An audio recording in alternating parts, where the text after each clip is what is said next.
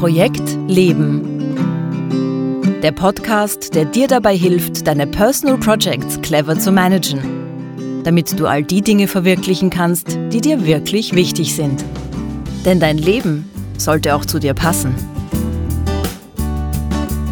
Projekt Leben. Für alle, die noch etwas vorhaben im Leben. Von und mit Günter Schmatzberger.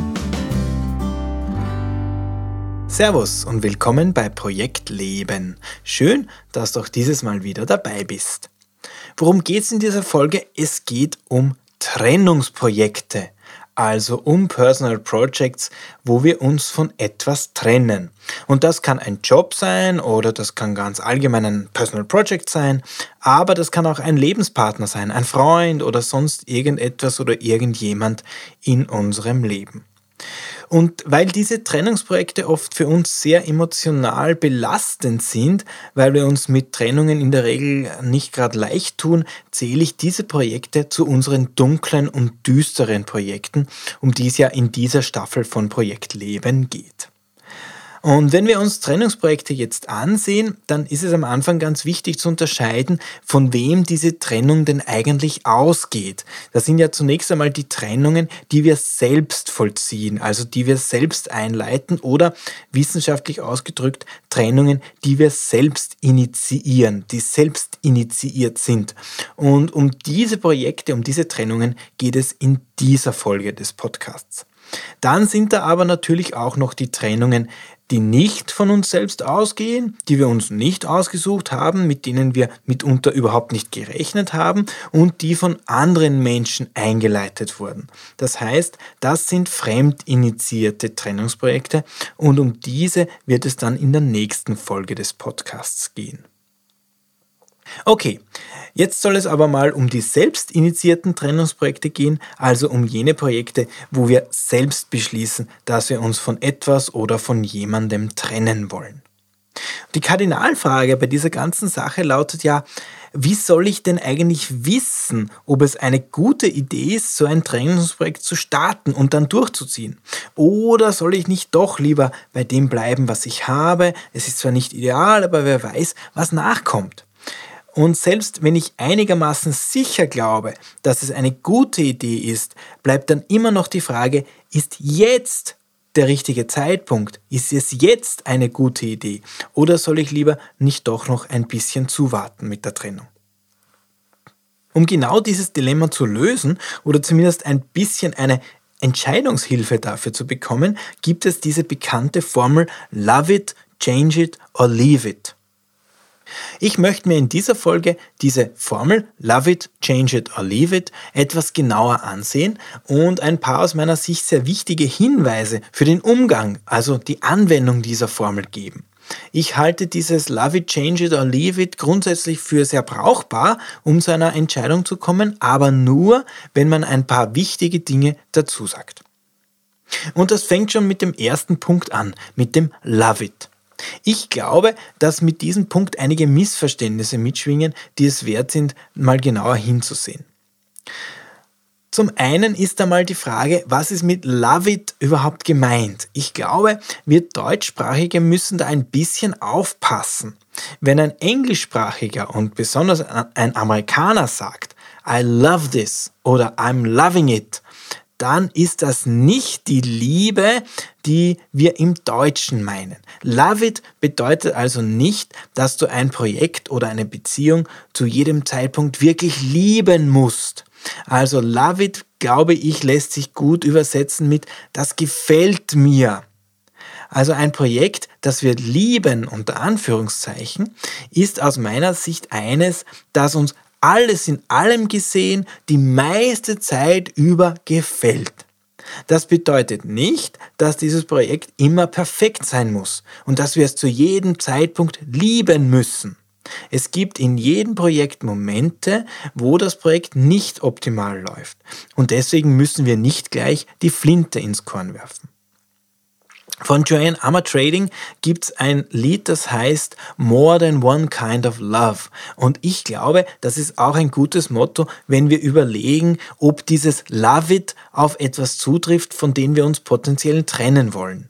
More than one kind of love kann nämlich auch bedeuten, dass etwas zwar nicht perfekt ist, aber immerhin noch gut genug.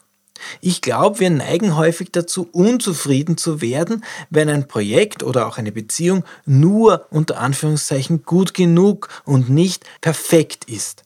More than one kind of love kann nämlich auch bedeuten, dass etwas zwar im Moment alles andere als super ist, aber wir sehen das Potenzial, dass sich in Zukunft etwas verbessert, wenn wir jetzt dranbleiben. Oder es kann auch bedeuten, dass wir ein Projekt wirklich nicht lieben, aber wir trotzdem Sinn in diesem Projekt sehen, dass wir uns dadurch nützlich und gebraucht fühlen und dass wir deswegen dranbleiben möchten an diesem Projekt. Also mein Tipp, bevor du die Frage für dich beantwortest, ob du ein Projekt liebst oder nicht, oder noch liebst oder nicht mehr liebst, dann denk daran, dass es viele verschiedene Arten von Liebe für ein Personal Project oder auch eine Beziehung oder einen Menschen geben kann. Und dass etwas nicht perfekt sein muss, um liebenswert zu sein. Kommen wir zum nächsten Punkt und das ist dieses Change It.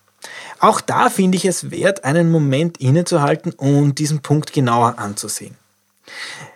Wenn wir draufgekommen sind, dass Love It aus welchem Grund auch immer für ein Projekt nicht funktioniert, dann stellt sich also die Frage, kann ich irgendetwas verändern, damit irgendeine Art von Liebe wieder möglich wird? Und da sagt meine Erfahrung, und das ist die eigene Erfahrung genauso wie die Erfahrung von Trennungsprojekten anderer Menschen, dass wir da mitunter ziemlich schnell drüber gehen.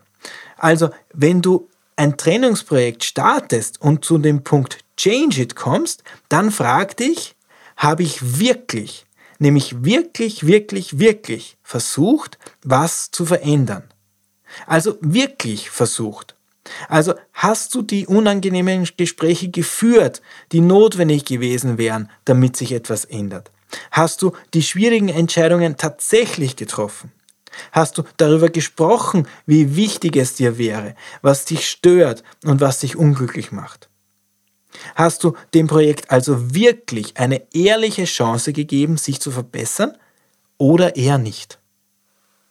Ich glaube, wir machen uns die Sache da manchmal ein bisschen zu leicht, wenn wir sagen, ach was, da kann man nichts mehr machen, die Situation ist aussichtslos, das ist alles schon verfahren, ich habe da eigentlich eh schon alles versucht.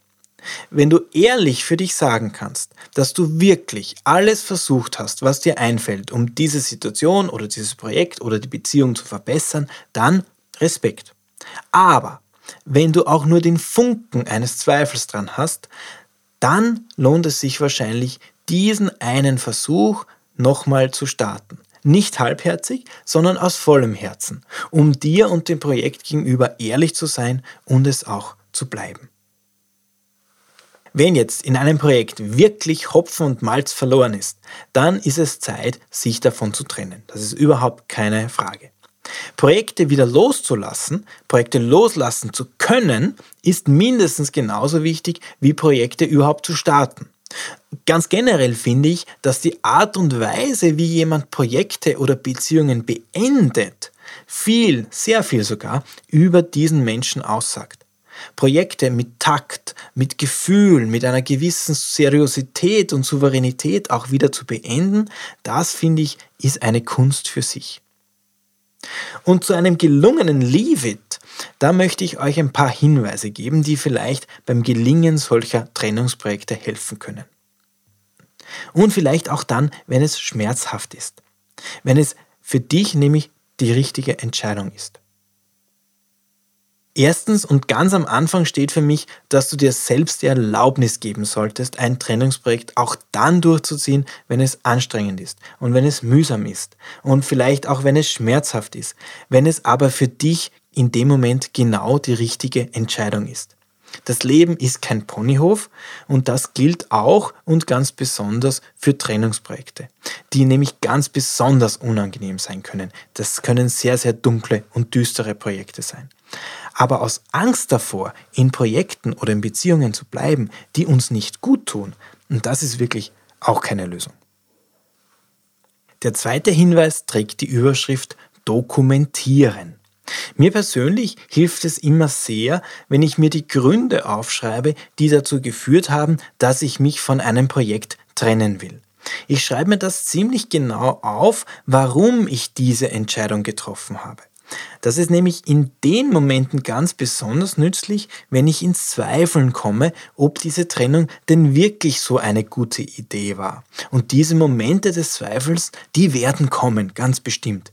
Dann kann ich die Gründe nachlesen, ich habe sie schwarz auf weiß vor mir stehen und im besten Fall werde ich wieder einsehen, warum ich diese Entscheidung so und nur so treffen habe können. Dritter Punkt, man sieht sich immer zweimal im Leben und das gilt ganz besonders für Trennungen, die Beziehungen betreffen. Auch und besonders die Beziehungen am Arbeitsplatz.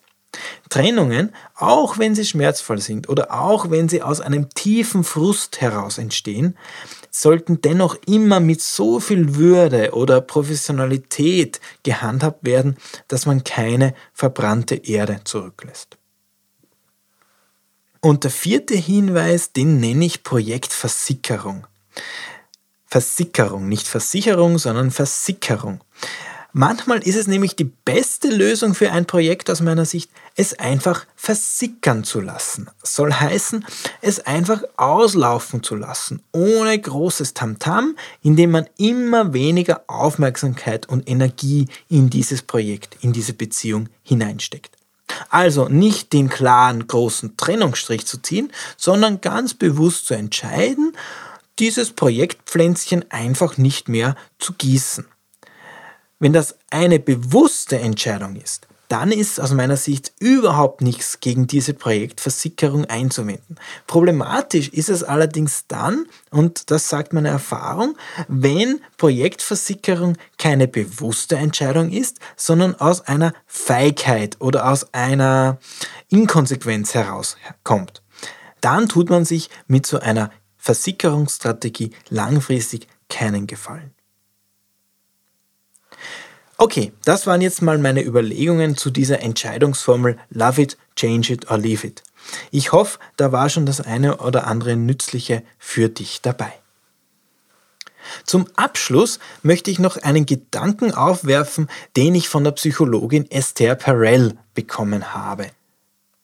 Esther Perel wurde unlängst in einem Podcast gefragt, wie man denn eigentlich wissen soll, ob es besser ist, sich zu trennen oder doch besser noch ein bisschen durchzuhalten.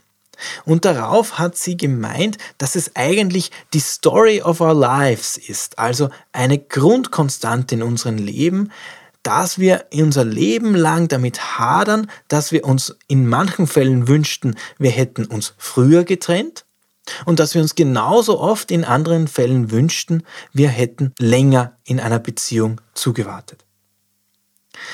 Es ist aus ihrer Sicht für uns unmöglich zu wissen, wann der richtige Zeitpunkt zu einer Trennung ist und wir müssen uns darauf einstellen, dass wir unser Leben lang von den Zweifeln begleitet sein werden, ob das die richtige Entscheidung war, uns zu trennen und ob der Zeitpunkt der richtige war.